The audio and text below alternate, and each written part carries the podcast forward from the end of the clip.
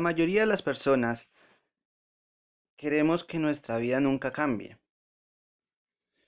Pero lo único que esto nos genera en nuestras vidas es un estrés constante y creciente, ya que el mundo nos va a demostrar que la única constante es el cambio.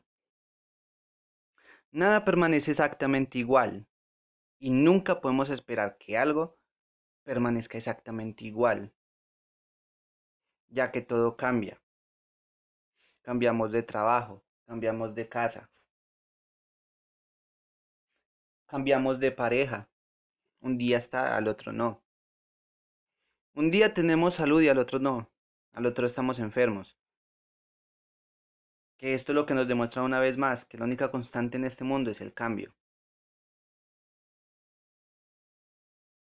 Yo me incluyo entre ese tipo de personas que están todo el tiempo pensando, que hay veces que quieren que las cosas no cambien, que todo siga igual. Porque llevo varios años lidiando con ansiedad.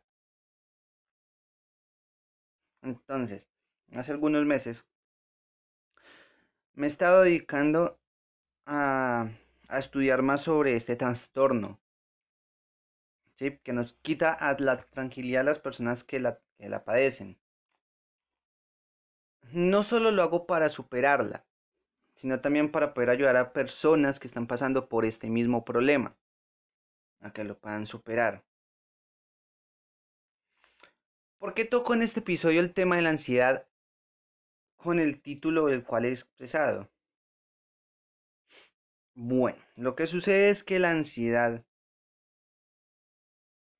en última, lo que es preocupación constante sobre el futuro.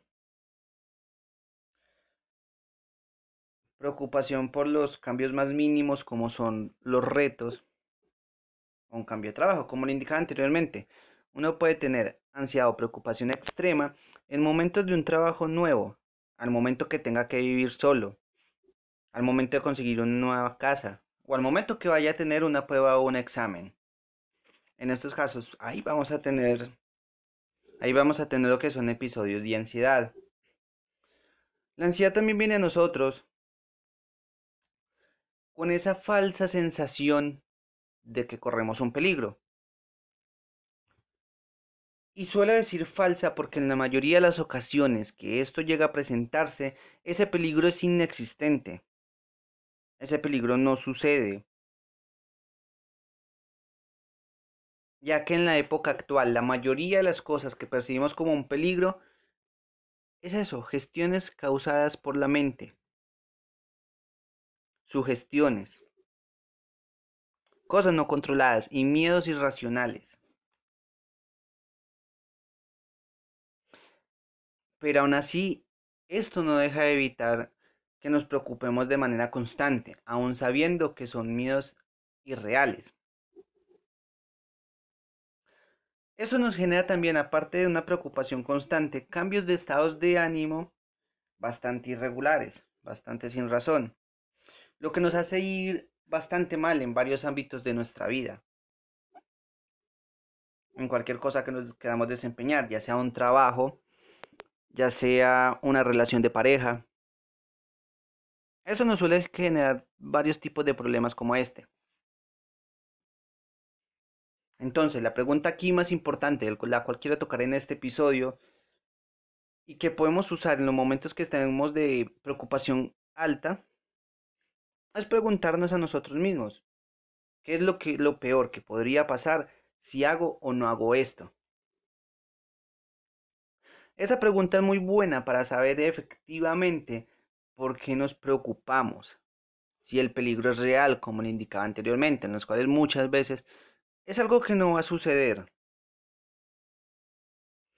También nos permite ver y tomar distintas alternativas que tenemos para evitar y superar ello. O también, si es un peligro real, para tomar una decisión de qué es lo que debemos de hacer para tratar de evitarlo, superarlo o enfrentarlo. Y ello nos lleva también a que podamos relajarnos un poco y así superarla. Otra de las cosas o ejercicios que podemos realizar para evitar la preocupación constante es la, la respiración consciente, ya que cuando solemos estar preocupados o estamos ansiosos, nuestro cuerpo tiende a respirar un poco rápido. Ahí es donde vienen los temblores, ahí es donde vienen los dolores de cabeza, los nerviosismos y varios síntomas más de dolor o padecimientos que nos genera la ansiedad. Ahora, la respiración diafragmática es una respiración profunda, lenta, pausada, en la cual nuestro cuerpo recibe mucho más aire, se oxigena nuestro se oxigena nuestro cuerpo, nuestra mente, le llega más oxígeno a la mente, le llega más oxígeno a las extremidades, por ende nos calmamos y los pensamientos negativos suelen irse un poco. Pero ojo, aparte de tener una respiración consciente, debemos de hacerlo para calmarnos, pero también debemos de gestionar nuestros pensamientos, porque si no lo hacemos, inconscientemente, cuando estemos calmados, van a volver y nos van a causar esa hiperventilación. Entonces debemos de gestionar los dos a la vez. Por último, antes de terminar este episodio, otra de, de las técnicas que podemos hacer, que es una de las muy efectivas, es mantenernos conectados con el presente. Como lo indicaba, la ansiedad es una preocupación constante en el futuro, de algo incierto, de algún cambio. Y esto es porque nuestra mente muchas veces, con ese trastorno, puede ser nuestra peor enemiga. Y nos invade de preocupaciones. Pero como le indicaba anteriormente, muchas de esas preocupaciones no van a llegar a suceder. Y no se van a cumplir. Además, que no somos previsores del futuro. Entonces, si no sabemos exactamente qué es lo que va a ocurrir, es desgastante y es innecesario ocupar nuestra mente y energía en ello. Además de que no nos podemos concentrar en lo que estamos haciendo ahora, ya sea estar en nuestro trabajo, estar en nuestra familia, con nuestra pareja, estar incluso manejando, también nos puede afectar. Es difícil lo que estoy diciendo, pero siempre hay que intentarlo. Nada se supera de la noche a la mañana, nada se aprende de la noche a la mañana. Y un hábito no se cambia tan rápido.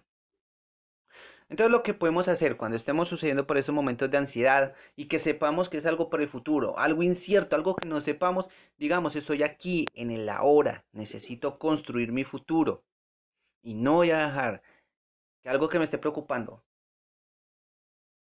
y algo que no ha ocurrido me esté afectando. Además, que no tenemos el control de nuestro futuro. No tenemos el control de las acciones de los demás. Tenemos control de lo que está pasando ahora, de nuestras acciones, de las decisiones que tomemos. En los próximos episodios compartiré algunos ejercicios de control del presente y de respiración y relajación que a mí me han servido bastante pero debemos de comenzar a gestionarlo desde ya. La ansiedad es difícil de superar, ya que son episodios de estrés bastante elevados y constantes en el tiempo, no es algo en específico que no lo detone, son varios detonantes y que se han mantenido por lo largo del tiempo. Entonces, debemos de preocuparnos más por nuestro presente, por compartir, por aprender y esto nos puede ayudar a motivarnos más. Y no debemos detenerle a los cambios.